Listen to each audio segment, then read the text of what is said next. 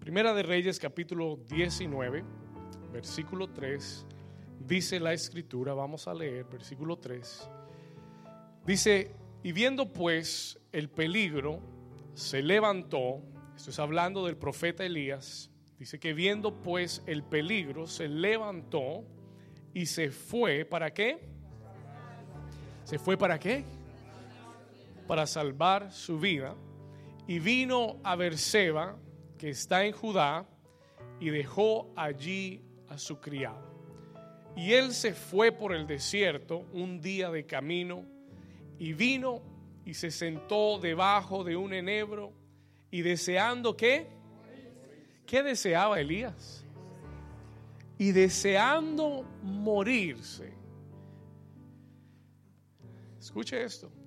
Le dijo el Señor, basta ya, oh Jehová, quítame la vida.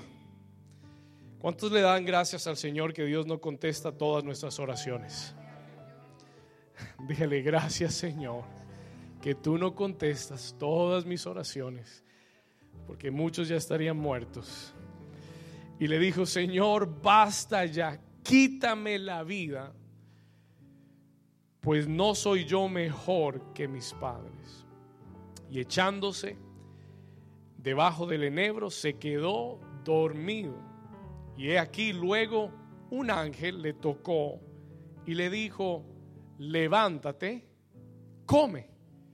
Versículo 6, y entonces él miró, y he aquí una, dice, y he aquí a su cabecera una torta cocida sobre las ascuas, y una qué, y una vasija de agua, y comió y bebió, y volvió a dormirse. Y lea el versículo 7 conmigo. Y volviendo el ángel de Jehová, ¿la qué?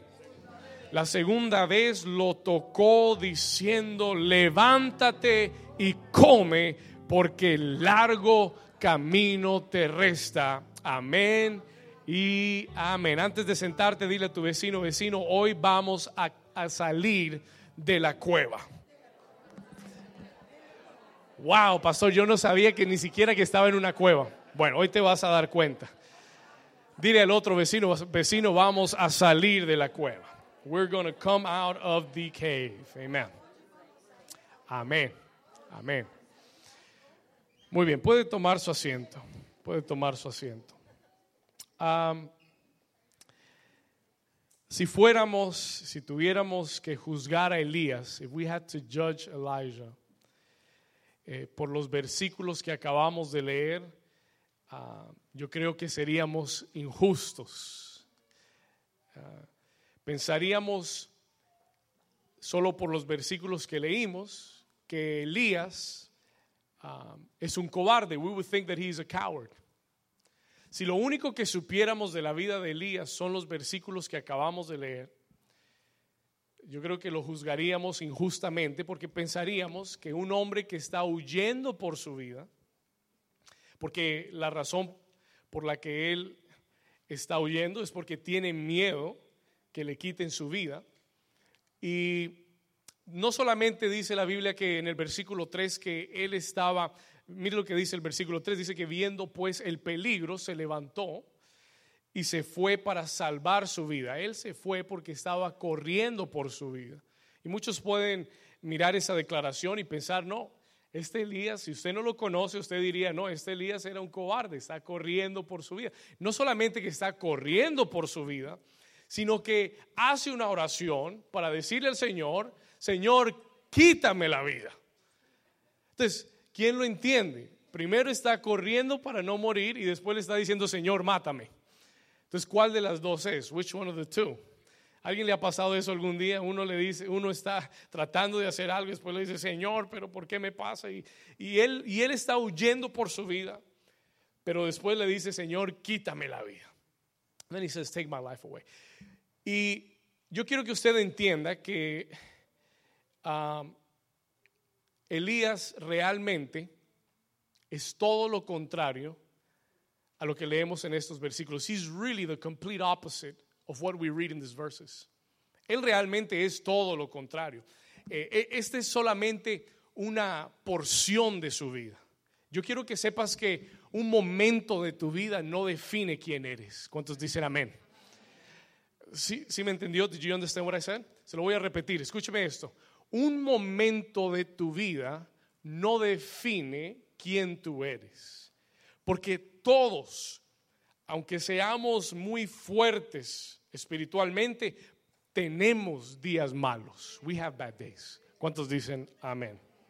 ¿Cuántos han tenido días malos? Oh, sí, yo puedo ser el pastor de esta iglesia, pero yo tengo días, I have days, donde yo le digo, Señor, basta ya. Where I've screamed out y yo le digo, Señor, no más. Porque no importa eh, qué tan fuertes somos espiritualmente, todos tenemos, we all have good and we have bad days. Y nunca definas tu vida por un día malo. ¿Cuántos días? No, no, no me entendió. Están durmiendo. Estamos acá. I need you guys awake. Escúcheme aquí. Nunca definas tu vida por un día malo. Never define your life because of one bad day you had. Estamos acá. ¿Cuántos dicen amén? Dile a tu vecino, vecino, no definas tu vida por un día malo. ¿Estamos acá? Nunca definas tu vida. Never define your life because you had a bad day. Elías tuvo un día malo, pero la Biblia dice, nos enseña que él es realmente todo lo contrario, he's really the complete opposite de lo que vemos en estos versículos. Si usted lee la historia de Elías, usted va a entender que Elías realmente es un hombre de Dios. He is a man of God. Elías realmente es un profeta de Dios. Escúcheme bien. Realmente Elías, ¿sabe quién es Elías en verdad? You know who he really is? Él es un hombre de fe. He's a man of faith. Es un hombre de propósito. Es un hombre que Dios ha llamado, ha sido llamado por Dios. ¿Cuántos aquí tienen, eh, han sido llamados por Dios? Amén. Solo cuatro de este lado. Tal vez este lado es más. Amén. Este medio no veo nada, aquí veo dos manos, gloria a Dios. ¿Cuántos han sido llamados por Dios? ¿Cuántos son hombres y mujeres de fe? ¿Cuántos tienen propósito de Dios en su vida? Elías era esa clase de hombre. He was that type of a man. Él era esa clase de hombre que tenía fe. Es más, la Biblia, en, en, la Biblia se le conoce a Elías como el profeta de fuego. He was the prophet of fire. Escuche esto. Muy pocos hombres en toda la Biblia pudieron hacer lo que Elías hizo. What did Elijah do, pastor? ¿Qué hizo Elías? Bueno, Elías era un hombre que tenía tanta fe, tanta pasión por Dios, que cuando él oraba, fuego caía del cielo. Fire would fall down from heaven. Sí, en una oportunidad vinieron a arrestarlo. They came to arrest him. En una oportunidad vinieron, vinieron porque se lo querían llevar preso y él subió a un monte y le dijo, Señor, ahora envía fuego del cielo. Y cayó fuego y consumió a todos los que ya nadie lo quería tocar. Porque era un, diga conmigo, profeta de fuego. Y no lo hizo una sola vez, lo hizo muchas veces. Y para Israel Elías significó un símbolo de un profeta de Dios. Por eso cuando Jesús vino a la tierra le decían, si eres profeta de verdad, haznos caer fuego del cielo. Se lo decían a Jesús, los judíos. They would tell Jesus that. Escuche esto. Pero Elías no solamente era un profeta de fuego, porque hacía caer fuego, era un profeta de fuego porque tenía una gran pasión por Dios. ¿Cuántos están acá? Se lo voy a repetir. He was a prophet of fire no porque oraba y hacía caer fuego, porque ¿cuántos saben que lo que sale es lo que uno lleva por dentro? Que tú solamente puedes sacar de ti lo que hay dentro de ti. ¿Cuántos, cuántos están acá? Sí, sí, sí. Tú solamente puedes sacar de ti, tú solamente puedes dar a otros lo que está primero dentro de ti. Tú no puedes, tú no puedes dar fuego si no hay fuego adentro. ¿Cuántos me están entendiendo? Tú no puedes traer paz a un lugar si tú no tienes paz primero. Y Elías es un profeta de fuego. He's a prophet of fire. Porque en su corazón hay fuego. Porque en su corazón hay qué? ¿Hay qué? No lo escuché. ¿Hay qué? Hay fuego. Hay pasión por Dios. Escúcheme bien. Y Usted tiene que entender lo que le pasó a Elías para llegar a este momento, to come to this moment. Usted tiene que entender lo que Elías tuvo que vivir primero para llegar a estos versículos, to come to these verses. Y es que Dios llamó a Elías a ser profeta en uno de los momentos más complicados y más difíciles para la nación de Israel, donde la espiritualidad de Israel estaba en el piso, porque habían subido al poder un rey llamado Acab, Acab, y una mujer, su esposa, llamada Jezabel. Y Acab y Jezabel estaban gobernando Israel. Y habían llevado a toda la nación a la inmoralidad sexual, a la idolatría, habían matado a los profetas de Dios, they had killed the prophets of God, y estaban en poder y en el mandato de toda la nación de Israel. Imagínense que la nación escogida por Dios esté adorando Baales, esté metida en la inmoralidad sexual y donde los hombres y las mujeres de Dios y los profetas de Dios estén siendo matados. Y esa eh, supuestamente era la nación de Dios. That was the nation of God. Pero Dios levanta a un Elías. God raises up an Elijah. Porque yo siempre he creído que para todo problema del enemigo, Dios siempre manda una respuesta. ¿Cuántos dicen amén? Para todo ataque del enemigo, Dios siempre tiene un contraataque. Para todo Jezabel hay un Elías que Dios levantará. ¿Cuántos dicen amén? Are you understanding what I'm saying? Are you guys here? Listen, para toda Jezabel hay un Elías que Dios va a levantar. Para todo Nabucodonosor hay un Daniel que Dios va a levantar. Para todo Goliat hay un David que Dios va a levantar. ¿Cuántos dicen amén? ¿Cuántos me están entendiendo? Para todo ataque del enemigo, Dios siempre tiene un hombre y una mujer que Dios va a levantar y que va a usar para derribar toda fuerza de maldad. Diga amén. Somebody shout amen. Y Elías es la respuesta para que Dios traiga un cambio a esta nación. He is the answer. ¿Sabe que la Biblia dice que en los posteros días Dios va a levantar el espíritu de Elías? Did you know that? Es una profecía, that is a prophecy.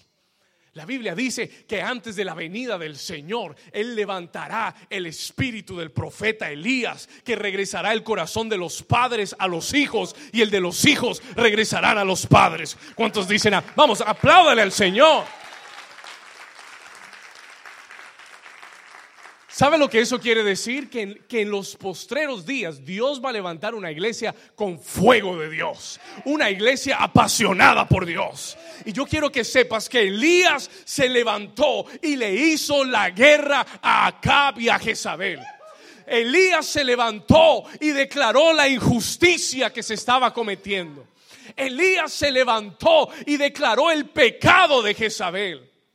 Y una iglesia, yo creo que hoy hay una iglesia que tiene que levantarse y llamar lo malo malo y lo santo santo y separar del pecado a los santos. ¿Cuántos dicen amén? Are you here? ¿Está aquí? ¿Me está entendiendo? ¿O estoy gritando mucho? Escúcheme bien, listen to me. Escúcheme acá. E-, ese mismo espíritu, that same spirit, has to arise in the church today. Tiene que levantarse en la iglesia hoy. Elías se levantó. Elías declaró el pecado de Acab y de Jezabel. Elías le hizo la guerra por años. Elías oraba y el cielo se cerraba y no había lluvia en la tierra. Elías lo hacía porque él quería secar el poder del enemigo, porque él quería secar la fuerza del enemigo. Y este hombre batalló, le hizo la guerra a estos perversos que el enemigo había levantado. Ahora escúcheme bien, unos capítulos o, unos, en el capítulo anterior al 19, the, chapter before chapter 19, donde comenzamos a leer, lo que lleva a Elías a este, a este momento difícil, what takes him to this difficult moment, es que él acababa de, escuche esto, él acababa de llevar a toda la nación al Monte Carmelo. He had taken them to Mount Carmel. Y en el Monte Carmelo, él había citado a los profetas de Baal. Y él los había desafiado. He had challenged them. Y les había dicho, vamos, vamos a definir hoy quién es el Dios de Israel. Vamos a definir hoy a quién va a servir esta nación. Y él le dijo a todos los profetas de Baal, ustedes construyan su altar. Yo voy a construir el mío. Y ustedes van a orar, yo voy a orar, vamos a orar. Pero el Dios que haga caer fuego del cielo, ese será el Dios de Israel. That will be the God of Israel.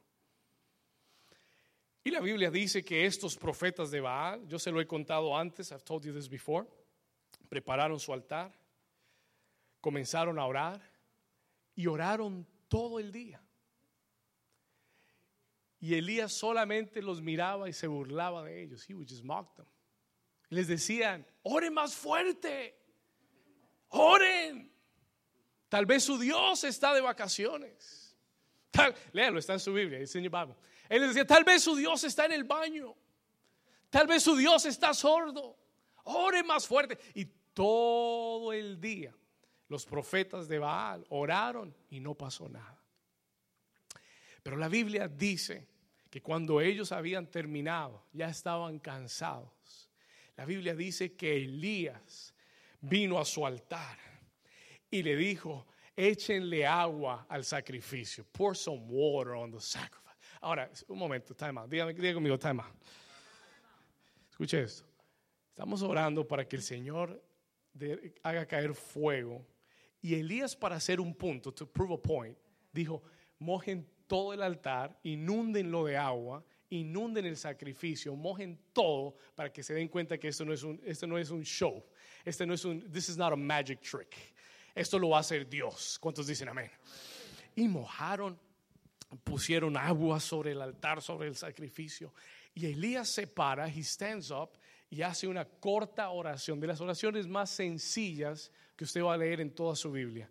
Elías se para y le dice, Dios de Abraham, Dios de Isaac y Israel, sea hoy manifiesto que tú eres Dios en Israel y que yo soy tu siervo y que por mandato tuyo he hecho todas estas cosas. Respóndeme para que conozca este pueblo que tú, oh Jehová, eres Dios y que tú vuelves a ti el corazón de ellos. Y la Biblia dice que en ese momento fuego cayó del cielo y consumió el holocausto. Y, y, Elías levantó su voz y dijo, maten a los profetas de Baal. Y ese día mató a 400 profetas falsos de Baal. ¿Cuántos dicen gloria a Dios?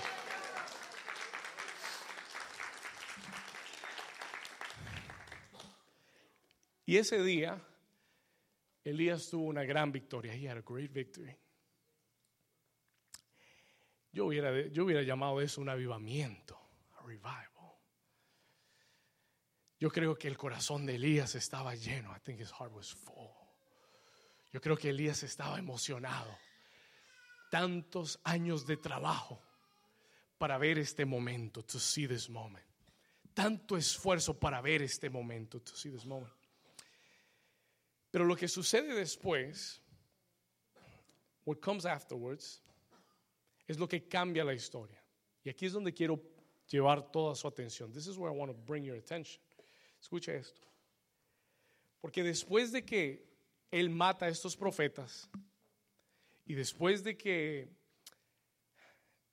hay como este avivamiento que viene, cuando Jezabel se entera, when Jezebel finds out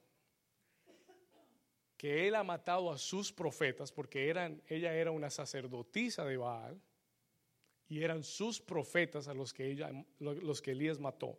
Cuando ella se entera, ponme atención, ella dice, y le manda un mensaje a Elías, she sends him a message, y le dice, mañana a esta hora voy a tener tu cabeza cortada como uno de mis profetas. I will have your head chopped off. Mañana a esta hora te voy a cortar la cabeza como tú lo hiciste con uno, con todos mis, o con mis profetas, like you did to my prophets. Escucha esto. Eso está en el versículo 2, that is in verse 2. Y hay ataques, miren lo que le voy a decir. Aquí va la primera parte. Here comes the first part. Listen to this. Hay ataques y hay mensajes que el enemigo envía en momentos muy específicos de tu vida. Escuche acá. Listen here. Se lo voy a repetir. Hay ataques y hay mensajes que el enemigo te envía en momentos específicos de tu vida. Cuando Dios te ha dado una victoria. When God has given you a victory. No sé cuántos les ha pasado. I don't know if it's happened to you.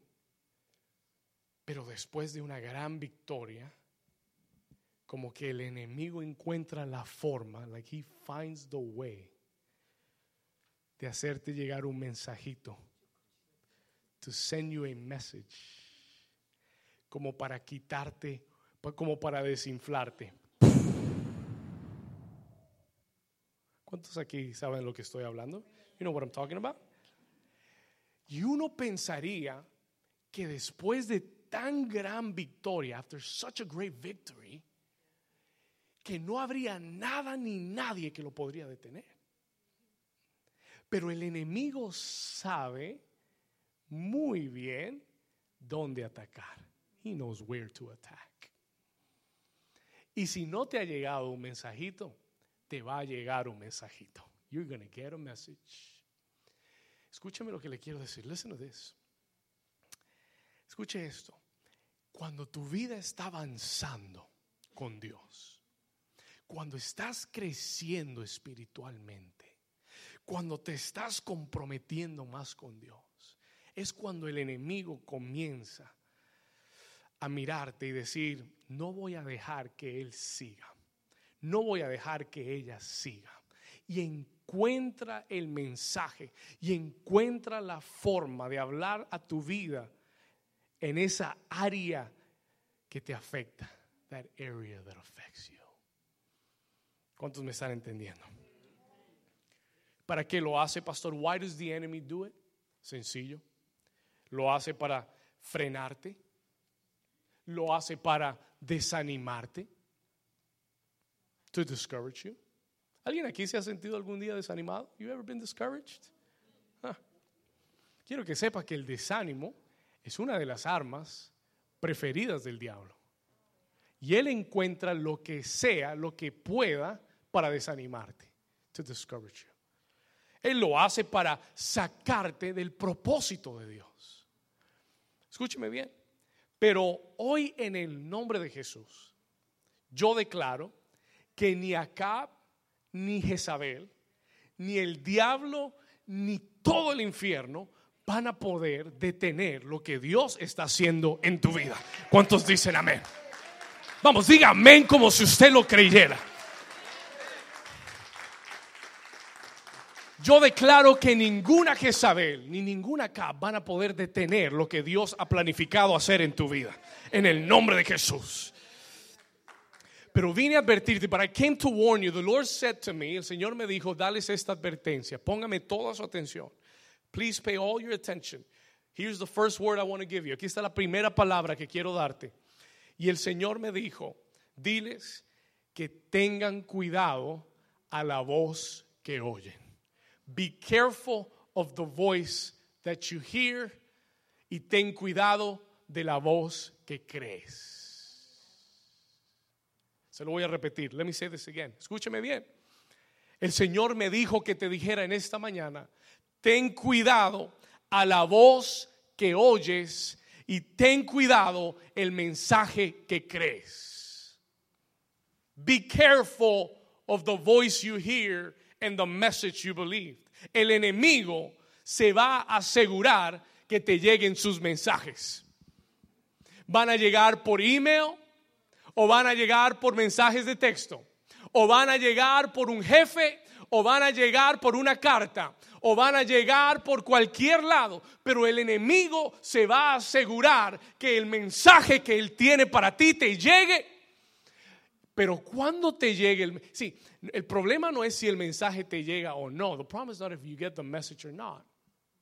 El problema es si tú lo oyes y si tú lo crees. ¿Cuántos están conmigo?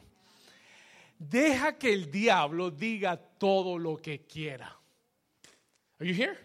Se lo voy a repetir. Deja que el diablo diga todo lo que quiera. Déjalo que hable hasta que se le seque la lengua, si él quiere. ¿Cuántos dicen amén?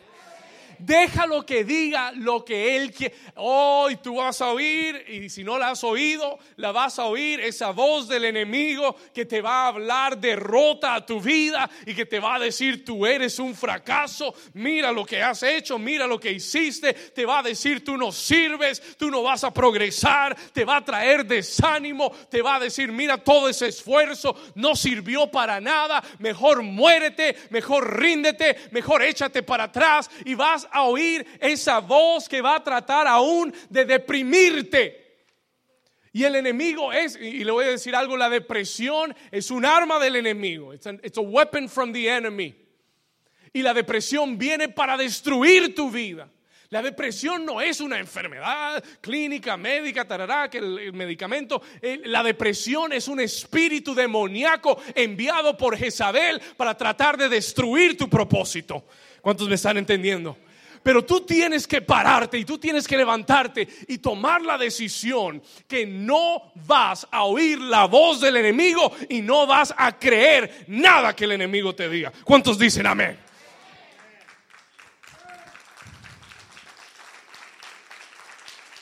¿Estamos acá? Déjalo que hable. Let him talk. Déjalo que diga todo lo que quiera. Y el Señor me hizo practicar esto esta semana y lo aprendí. I, learned it. Y el, el, viernes me llega un correo del trabajo con un mensaje de Jezabel. No que la señora se llama Jezabel. Pero con esos mensajes que quieren hacerte sentar. Y, y, yo comencé a sentarme y comencé a preocuparme y comencé a pensar. Y el Espíritu Santo me paró y me dijo, David, ¿Cuál es el problema? What is the problem? Y no lo encontré. And I didn't find it. Yo le dije, Señor, la verdad pues, no hay problema. Y el Señor me dijo, ten cuidado la voz que oyes y la voz que crees. Porque Jesús dijo, y Jesús nos advirtió, y Jesús nos enseñó que Satanás es un mentiroso. Oh, listen to what I'm going to tell you. Escuche esto. Jesús lo dijo a sus discípulos.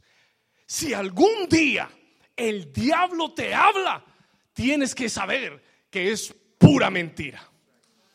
Si un día oyes una voz que te dice lo contrario a lo que Dios te ha dicho, mmm, si algún día oyes una voz, un mensaje, lees algo que te están diciendo que no es lo que Dios te ha dicho, tú tienes que decir esto no viene de Dios, esto no es verdad, es pura mentira del diablo. Yo no estoy enfermo, yo estoy sano por las llagas de Cristo. Yo no soy, yo no soy pobre, soy rico en Cristo Jesús.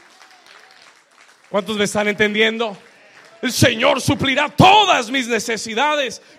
Tú tienes que entender que el diablo es el padre de toda mentira. Toda mentira. Y cuando tú oigas su voz, no la creas. Don't believe it. Si algún día oyes la voz del enemigo, no la creas. El único poder que el diablo tiene sobre tu vida, y siempre lo he dicho, son las mentiras que tú le crees. Y yo encuentro a muchos cristianos afligidos, deprimidos, desanimados. Y la pregunta es, ¿por qué? Why? Si ya Jesús murió y nos dio todo lo que necesitamos. Why are you stressed? Why are you worried? ¿Por qué estás preocupado? ¿Por qué estás estresado? ¿Sabes por qué? Porque, les, porque, porque el diablo te está comiendo la oreja.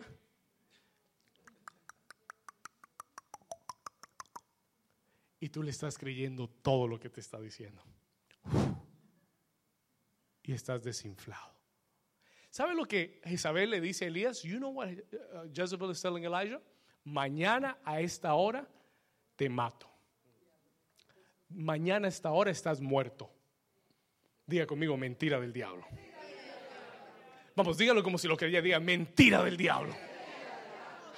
Te di, le dijo, escuche, mire, mire lo que le voy a decir. Listen to what the Spirit of the Lord showed me. Mire lo que el Espíritu Santo me dijo.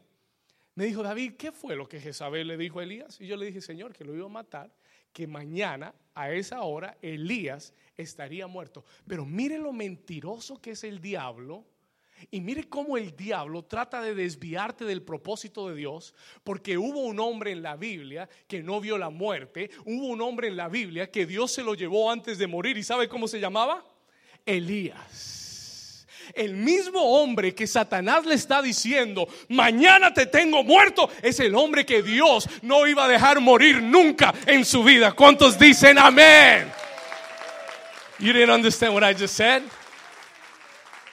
¿Cuántos me están entendiendo? ¿No es curioso, isn't it curious que el mensaje que Satanás le da, que Jezabel le envía, eh, va contrario totalmente a lo que Dios va a hacer en su vida? Y yo vine a decirte que muchas de las mentiras que el diablo te ha estado diciendo es porque él quiere, porque van en la dirección totalmente contrarias hacia donde Dios sí te va a llevar. Como que no es la iglesia correcta hoy que le vine a predicar. ¿Cuántos me están entendiendo? Y muchas veces cuando el enemigo te, te, viene y te acusa y te dice que nunca vas a salir de esa situación, te dice que siempre vas a estar en la pobreza, en la escasez, oh, es porque Dios te va a prosperar, es because God is going to prosper you. ¿Cuántos dicen amén? Oh, él, él, él, él entiende hacia dónde vas. He understands where you're going.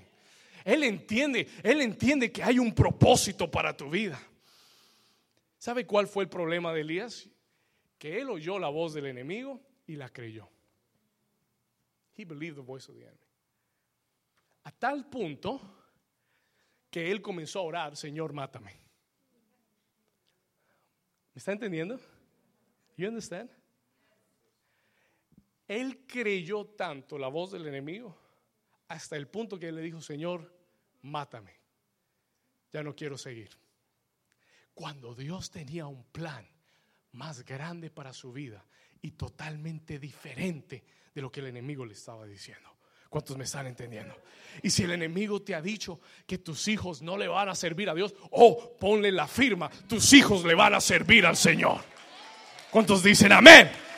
Hoy si el enemigo te dice que no vas a prosperar, ponle la firma que tú vas a ser muy próspero en Cristo Jesús. Y si el enemigo te dice que tu iglesia no va a crecer, ponle la firma que tu iglesia se va a levantar, que el ministerio va a prosperar, que Dios va a hacer lo que prometió. Diga conmigo, gloria a Dios. Y el Señor me dijo, David, entre mayor el ataque, más cerca estás. Oh, entre mayor sea el ataque, and the greater the attack is, the closer you are to the promise. Se lo voy a repetir, entre más entre mayor sea el ataque, más cerca estás de la promesa. ¿Cuántos dicen gloria a Dios? ¿Cuántos están contentos que vinieron hoy? Let me tell you this, escucha esto. Si el enemigo te ha estado alimentando mentiras, escucha esto, es porque tiene miedo. He's afraid. El enemigo sabe que él ya perdió.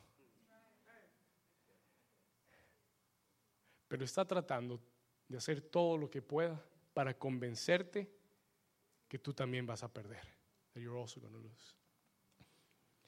Pero diga conmigo, entre mayor sea el ataque, vamos, yo quiero que usted le predique a su vecino, dígale, vecino, entre mayor sea el ataque, más cerca estás de la bendición.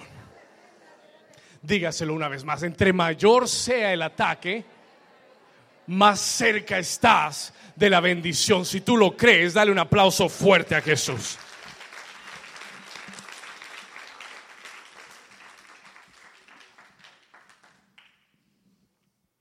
El problema de Elías fue que él le creyó al enemigo. He believed the enemy. Y en el versículo 4, si usted va ahí conmigo, come there with me quickly. Escuche aquí. En el versículo 4 dice que él se fue por el desierto un día de camino y vino y se sentó debajo de un enebro, deseando qué? Morirse. Y le dijo al Señor, basta ya. Oh Jehová, quítame la vida, take my life away. Pues no soy yo mejor que mis padres. Do you know why he said that? ¿Sabe usted por qué él dijo basta ya? Do you know why he said enough? Porque él se estaba rindiendo. He was giving up. ¿Y sabe qué? No lo culpo. I don't blame him. No lo culpo por querer rendirse. Y le voy a decir lo que vi, que nunca había visto. I saw something I never seen before. ¿Sabe por qué él estaba frustrado? ¿Sabe por qué él quería rendirse? Do you know why he wanted to give up? Porque aún después de esa gran victoria de Carmelo, en el monte Carmelo, donde él había matado 400 profetas, aún después de hacer caer ese fuego del cielo, y aún después de haber decapitado a 400 hombres, Acap y Jezabel seguían gobernando. And that's why I don't blame him. Y por eso no lo culpo. Porque aunque el, corazón del pueblo comenzó a regresar a Dios, las amenazas del enemigo continuaban gobernando. Are you understanding what I'm saying? Y no lo culpo. I don't blame him. Porque él había luchado mucho. No lo culpo porque él había trabajado mucho. Había orado mucho. Había peleado mucho. Había ayunado mucho. Escuche.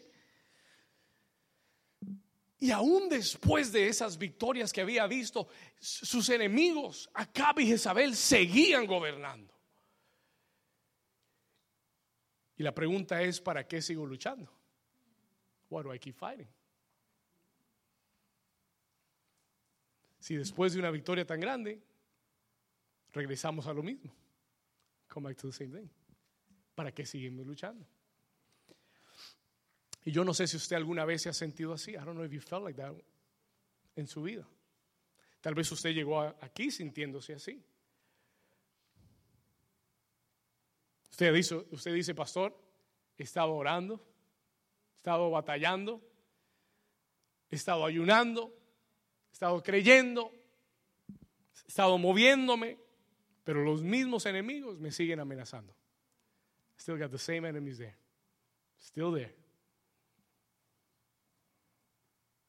Tu familia, tus finanzas, tu ministerio, tus sueños, tu matrimonio. Pastor, yo he hecho todo y nada cambia. Done everything, nothing changes. Todo sigue igual. ¿Alguien se ha sentido así algún día? You ever felt like that? Yo sé que hay muchos aquí que han, que han pensado tirar la toalla. Eso decimos en Colombia, tirar la toalla. Rendirse. Muchos aquí han pensado retirarse. Muchos aquí, como Elías, han pensado y han dicho, basta ya. No more. I've done enough. He hecho suficiente. Porque ya no ves la salida, you don't see an exit. Ya no ves el propósito porque te sientes estancado. You feel stuck. Yo he estado ahí. I've been there. Yo sé lo que es querer rendirse. Yo sé lo que es tener días malos, de desánimo. I've been discouraged. Muchos, muchas veces, not just once, many times. Yo sé lo que es batallar y pensar que venciste y darte cuenta que el enemigo sigue ahí. The enemy is still there. ¿Cuántos están conmigo? Are you here with me? ¿Estamos acá? ¿Cuántos Dios les está hablando? How many of you God is speaking to you? Aquí va. Now listen to this. Pero yo quiero que sepas, I want you to know, que Dios es tan bueno. God is so good. ¿Sabe lo que me encanta de Dios? Que Él no es como nosotros. I love that. Yo hubiera juzgado a Elías. I would have judged Profeta de Dios. Orando que Dios lo mate. Ese pastor no. Esa iglesia no vuelvo yo. Nosotros lo hubiéramos juzgado. We would have judged them. Pero ¿sabe lo que Dios hace? Dios es tan bueno que Dios no lo regaña. Dios no lo castiga. Dios no le dice, no sirves, voy a, voy a usar a otro. No, no, no. Dios dice, no te voy a dejar solo y no te voy a dejar morir. ¿Cuántos dicen amén? Y yo vine a decirle a alguien en esta mañana, Dios no te ha dejado solo y Dios no te va a dejar morir. He's not going to let you die. ¿Cuántos dicen amén? Y Él sabe mejor que nadie. Tal vez la gente te ve sonreír. Y tal vez la gente te ve tan lindo y tan, y, tan cordial y tan alegre, pero la gente no sabe las lágrimas que lloras en privado. La gente no sabe lo que sufres en privado. Pero yo quiero que sepas que el Señor sí lo sabe, the Lord does know it, y el Señor no te regaña, y el Señor mira tu debilidad y no dice, ay, tú no sirves, ya no te voy a usar. El Señor te mira en tu condición y te dice esta mañana, tranquilo, porque yo no te voy a dejar morir. I'm not gonna let you die. No te voy a dejar morir en ese lugar. No te voy a dejar solo, sino que te voy a acompañar. Voy a estar contigo y voy a hacer algo por ti. ¿Cuántos dicen amén? ¿Cuántos le dan un aplauso a la misericordia de Dios? ¿Cuántos reciben esa palabra? Y el Señor le envía un ángel. The Lord sends him an angel. Y esta parte me encantó. And I really, this part touched me. Esto me tocó. El Señor le envía un ángel. ¿Cuántos saben que uno no se puede esconder de Dios? Señor sabe dónde encontrarte. Y le envía un ángel y Elías despidió a su criado, se quedó solo, se fue al desierto, se, echó debajo de un árbol y allá estaba deprimido, desanimado, desinflado, durmiendo. Y el ángel viene y le dice, wake up, buddy, levántate levántate y come. Te traje, te traje un delicioso ceviche peruano. Gloria a Dios. O tal vez era una bandeja paisa colombiana. Gloria a Dios. Y le prepara una torta y le trae comida y le dice, Elías, te veo con hambre, levántate y come. Y dice que el ángel le dijo, levántate y come, fortalécete. ¿Por qué? Porque Dios no ha terminado contigo, porque te queda largo camino todavía, porque este no es tu final, porque el enemigo dijo que estarías muerto, pero Dios dijo, no voy a detenerme hasta terminar mi obra en tu vida. ¿Cuántos dicen amén? Dale un aplauso fuerte a Jesús. Diga, diga fuerte, Dios no ha terminado conmigo. Y le dice, largo camino te resta. Así que fortalécete, así que come, así que levántate y cree que Dios no ha terminado contigo. Toca a tu vecino y dile, Dios no ha terminado contigo. God is not done with you. Tú, tú ya pensaste, tú pensaste que ya ibas a terminar. tú ya te habías rendido, tú ya habías entregado la carta de renuncia.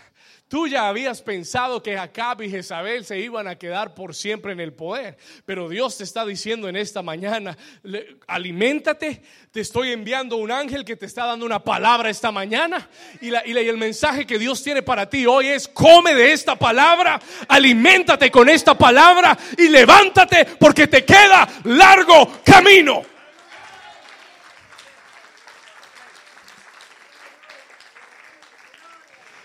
Yo vine a decirte, el apóstol Pablo dijo en Filipenses, dijo, estoy persuadido que el que comenzó la buena obra en vosotros, la perfeccionará y no la abandonará.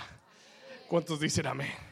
Y Dios no ha terminado contigo Dios no ha terminado con tu familia, Dios no ha terminado con tus hijos. El diablo te dijo que ya estaban perdidos, pero yo vine a decirte, Dios no ha terminado con ellos, Dios no ha terminado con tu familia, ¿cuántos dicen amén? Dios no ha terminado con tus finanzas, ¿cuántos dicen amén? No ha terminado con tus sueños, ¿cuántos dicen amén? No ha terminado con tu matrimonio, ¿cuántos dicen amén? Te falta largo camino todavía. Todavía tienes mucho por hacer. Todavía tienes mucho por recorrer. Todavía hay muchos milagros que no has visto que tienes que ver. Todavía hay muchas promesas que se tienen que cumplir en tu vida. Todavía hay mucho por ver que Dios hará en ti. ¿Cuántos dicen amén?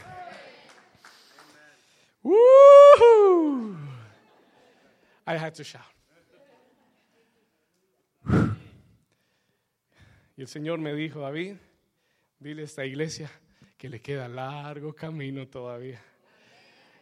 Yo quiero decirte en esta mañana, New Season, no hemos visto nada todavía. We've seen nothing yet. Todavía nos queda mucho camino. Dios me envió a decirte en esta mañana, todavía hay mucho que Dios va a hacer en tu vida.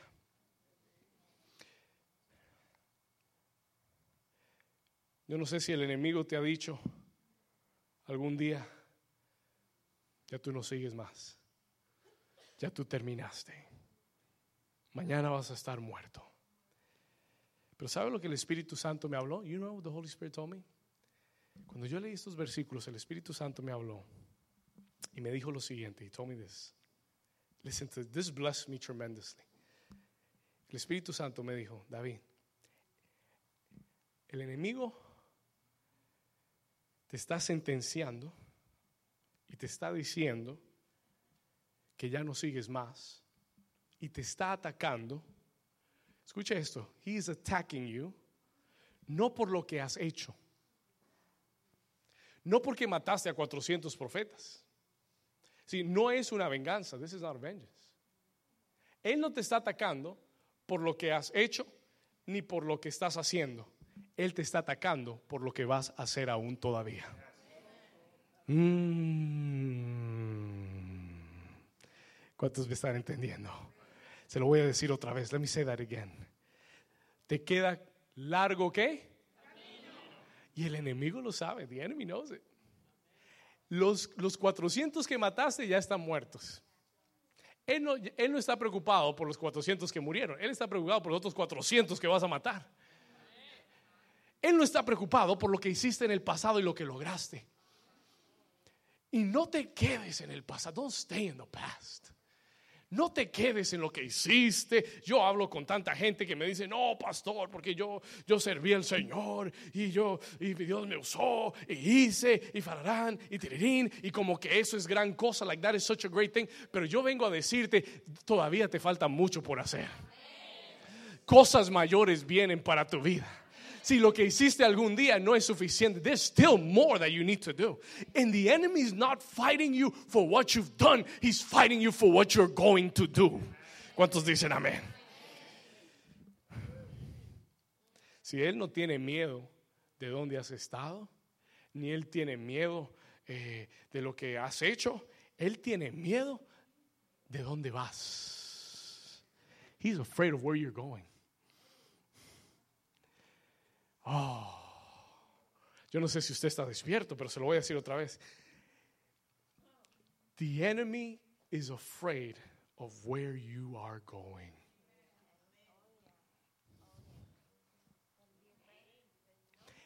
Elías, tú te estás queriendo rendir porque piensas que has hecho mucho y no has visto resultados, pero yo te estoy diciendo que ese desánimo vino a atacarte porque el diablo tiene miedo de lo que todavía vas a hacer por mí.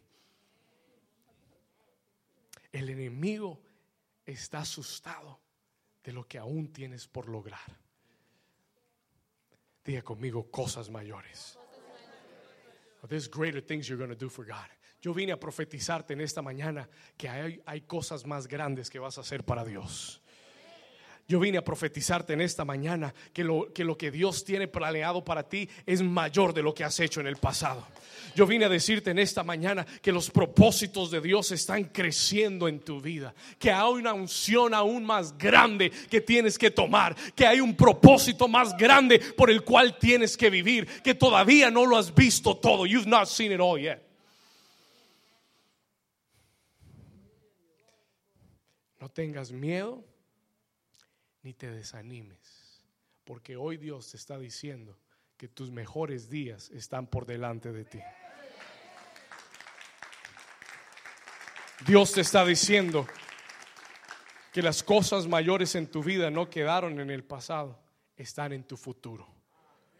Prepárate porque Dios te dice en esta mañana que estás a punto de entrar en un nuevo capítulo en tu vida.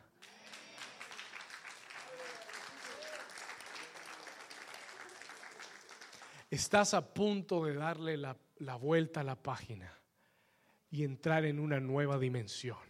Estás a punto de cambiar un ciclo en tu vida. Porque esta experiencia para Elías fue un antes y un después. Before and after. ¿Cuántos Dios les está hablando hoy? Elías recibe esta palabra. Voy llegando, quiero llegar hacia el final. I want to come to the end. Wow. Elías recibe esta palabra. He receives this word. Mira lo que le voy a decir. Pero como que todavía no le ha entrado. Still not in. Y la Biblia dice en los próximos versículos, se lo voy a resumir un poco. La Biblia dice que Elías se fue a una cueva. He went to a cave. Y en esa cueva se encerró. Y se quedó en una cueva. He stayed in a cave. Escondiéndose con temor en su corazón. Y en el versículo 9, verse 9, si brinca ahí conmigo, dice, y allí se metió en una qué? En una cueva, donde pasó la noche. Y el Señor vino y le dio una palabra. The Lord came and gave him a word. Primero le envía un ángel, pero después viene a hablar con él. Y esta es la palabra que el Señor, o esta es la pregunta que el Señor te hace hoy. La pregunta que le hizo a Elías. Y le dice, ¿qué haces aquí, Elías? Me encanta el Señor. I love the Lord. El Señor tiene un buen sentido del humor. El Señor sabe lo que Él está haciendo ahí. Pero Él te lo pregunta de todas formas. Y te dice, What are you doing here? ¿Qué haces en esta cueva? ¿Por qué estás escondido? Why are you hiding? ¿Por qué estás atemorido? ¿Por qué estás deprimido? ¿Por qué estás desanimado? What are you doing in this cave? Mire la respuesta de Elías. Look at Elijah's response. Mire lo que él dice. Versículo 10. He sentido, escuche, he sentido un vivo celo por Jehová, Dios de los ejércitos, porque los hijos de Israel han dejado tu pacto, han derribado tus altares y han matado a espada tus profetas y solo yo he quedado y me buscan para matarme. Y yo le pregunté, Señor, ¿qué significa estar en una cueva? What does it mean to be in a cave? ¿Qué representa una cueva en nuestra vida? What does a cave represent in our lives? Are you ready? Escriba esto, le va a servir. This is going to help you out. La cueva representa una perspectiva incorrecta de las circunstancias. That is what a cave means. La cueva representa una perspectiva incorrecta de lo que estás viviendo. Elías está en aquel lugar diciendo, Señor, todo anda mal. Señor, han matado a tus profetas. Señor, el pueblo está idolatrando, levantando altares falsos. Señor, yo soy el único que queda acá. Mentira, mentira, mentira, mentira, mentira. ¿Qué es lo que te tiene en esa cueva? What has you in that cave? Puras mentiras del enemigo. Una perspectiva incorrecta de lo que está pasando en tu vida. Of what is happening in your life. ¿Sabe lo que me aterra hoy en día? Yo he decidido no mirar noticias ni leer periódicos. Y le voy a decir por qué. And I'm going to tell you why. Voy a decir por qué. Porque cada título de cada noticia está diseñada para llamarte la atención. Pero no es necesariamente la verdad. ¿Y sabe lo que el enemigo ha hecho? nos ha puesto muchos comerciales, nos ha puesto muchos noticieros y nos ha dado títulos bien trágicos. Y tú no lees toda la historia, sino que solamente lees el titular. Dice Tercera Guerra Mundial. Ay, Dios mío, ya, no, no, nos vamos, vamos a morir todos. No, Pastor, ore por la protección del Señor. ¿Sí? Y, y estamos preparándonos para morirnos. We're getting ready to die. Why? ¿Por qué? Porque solamente leíste un título, you just read a title, y ya creíste, pensaste que esa es la verdad. Y el enemigo los tiene a muchos de ustedes leyéndole títulos todas las mañanas, titulares, leyéndoles titulares todos los días. Mira, enfermedad, te vas a morir, esta enfermedad te va a matar, tus hijos no, no van a ser salvos, eso, y, y puras mentiras. ¿Cuántos me están entendiendo? Yo estaba hablando con David, porque David trabaja para United Airlines. He's working for United Airlines. Amén. Yo bendigo a United Airlines. I bless. That, amen. You blessed, brother. Y sabe, vi la noticia, vi la noticia, yo le decía, David, yo le pregunté qué dice la gente en la compañía, qué dicen, ¿Qué, de qué hablan. Y él me decía, pastor, me decía, la forma en que vendieron la noticia, es total, la gente que sacó a ese hombre no eran de la aerolínea. La gente que sacó al hombre de su asiento eran policías de Chicago. Pero la noticia no se vendió como que los policías lo sacaron del avión. La noticia se vendió United Airlines. Pararán, pararán, pararán. Sacaron a hombre. ¿Cuántos, cuántos le escucharon la noticia? Y muchos no se percataron que la noticia no es lo que la noticia dice que es. Muchos no se percataron que muchas veces el enemigo te vende una noticia, pero no es la historia real. ¿Cuántos me están entendiendo? Y, el creer esa noticia te mete en una cueva, gets you into a cave en una cueva de incredulidad, en una cueva de temores, en una cueva de autolástima. Oh, porque Elías, Elías se tuvo mucha lástima y dijo, yo soy el único que queda. A todos los han matado, yo soy el único que queda vivo. Y hay gente que vive de la lástima y por eso están atrapados en una cueva.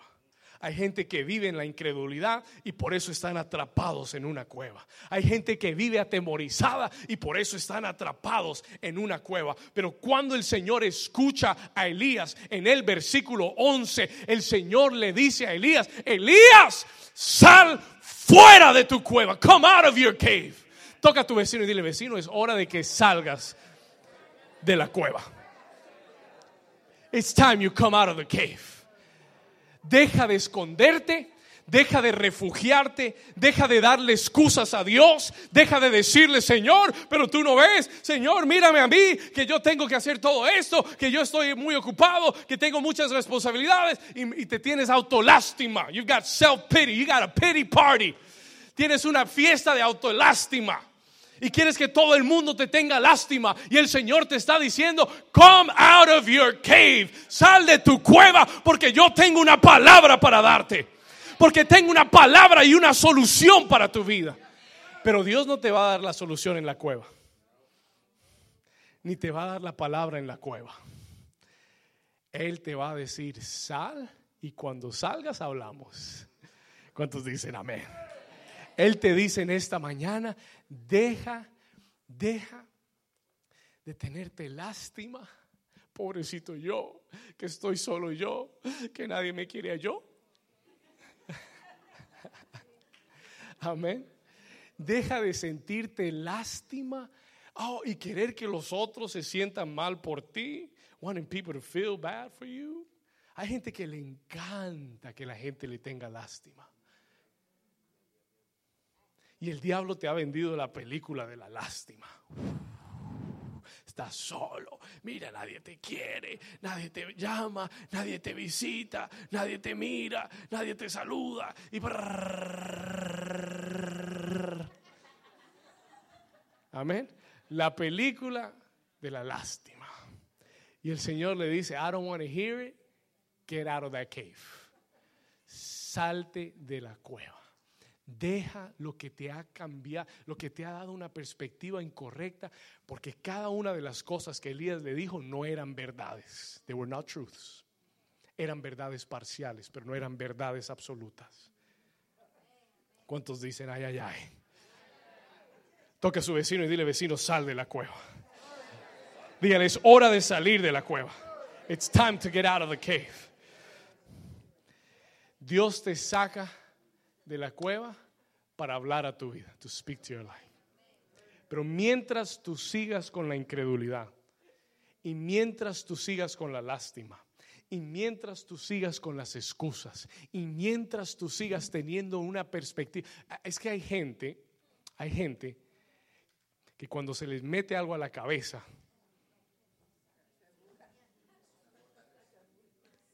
nadie los, nadie los convence. Nobody convinces them. No seas terco. No seas cabeza dura. El Señor te está diciendo, sal de esa cueva. Porque yo quiero darte una perspectiva diferente. Elías, yo quiero que entiendas por qué estás pasando lo que estás pasando. Yo quiero que entiendas que detrás de todo esto hay un propósito. Así que sal de la cueva. So come out of the cave. Elías, sal fuera. Y le voy a resumir lo que pasa. Let me sum this up. Voy a terminar. Escuche esto. Elías sale de la cueva. He comes out of the cave. Y él está esperando que Dios le hable. He's waiting for God to answer him. Y la Biblia dice que pasó un viento fuerte.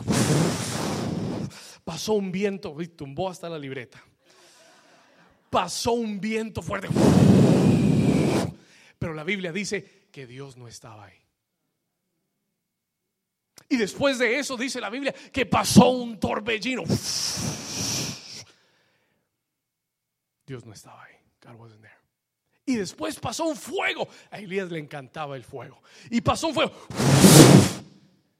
Y Dios no estaba ahí. Porque las respuestas de Dios no van a venir como tú piensas que van a venir. ¿Sabe cómo llegó la respuesta? ¿Sabe cómo llegó? En una voz apacible. Elías, tú estás acostumbrado al fuego, a los terremotos, a los vientos, pero te voy a hablar de una forma que no esperas. Y vino una voz apacible. There came a subtle voice. Y viene la respuesta del Señor. ¿Cuántos están listos? ¿Están listos? Are you ready? Are you ready? Vamos a leerlo. Acompáñenme al versículo 15. Póngase de pie. Vamos a leerlo. We're going to read it in verse 15. Ponte de pie. Mire la respuesta del Señor.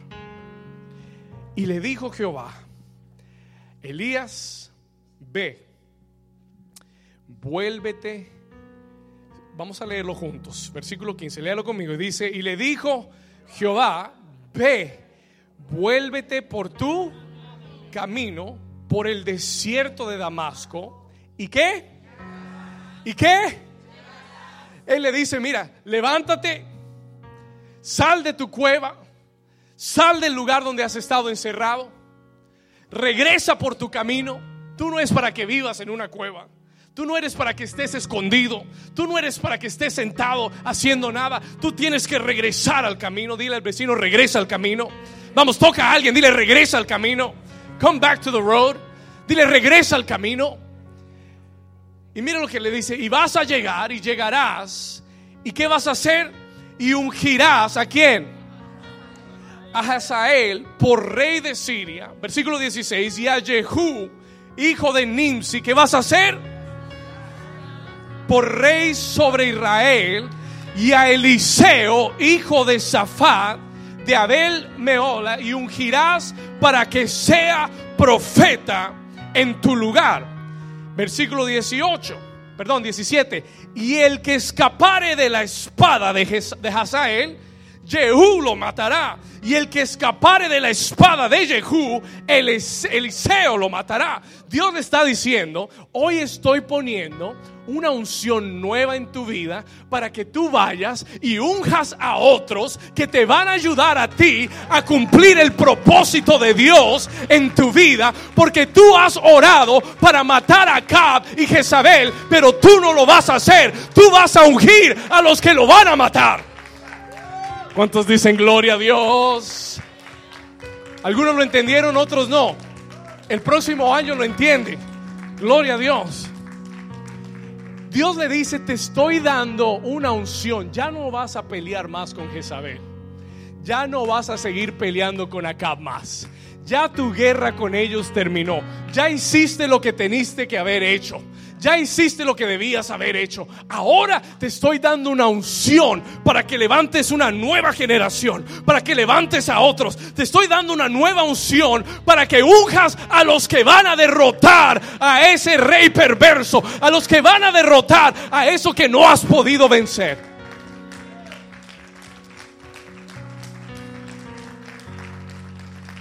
¿Sabe quién fue el que mató a Jezabel?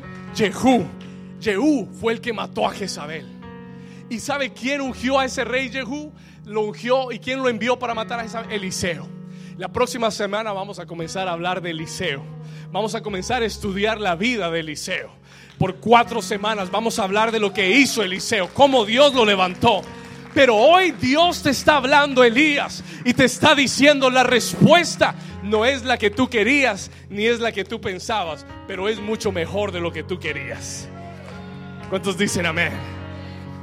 Oh, Elías, y antes de que te vayas, diga conmigo, gracias Señor, porque hoy me estás dando una nueva unción. Hoy Dios me dijo que va a poner en tu vida una nueva unción para este próximo capítulo de tu vida. Porque hoy comienza un nuevo tiempo para ti. Porque hoy comienza una nueva estación para tu vida. Todo va a cambiar. Everything is going to change. Everything is going to change. Para los que salgan de la cueva, todo va a cambiar. Todo va a cambiar. No me escuchó. Todo va a cambiar. Todo va a cambiar. Todo va a cambiar. Everything is going to change. Hay una nueva, there's new anointing. ¿Cuántos la sienten? ¿Cuántos sienten una nueva unción? Bring up the piano. ¿Cuántos sienten una nueva unción? Oh, diga aleluya.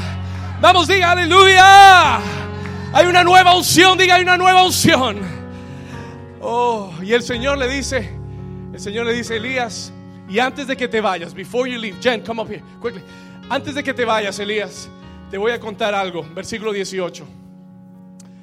Yo haré que queden en Israel siete mil. Y, y, esta traducción no le hace justicia, it's not, doesn't do justice as to what it is.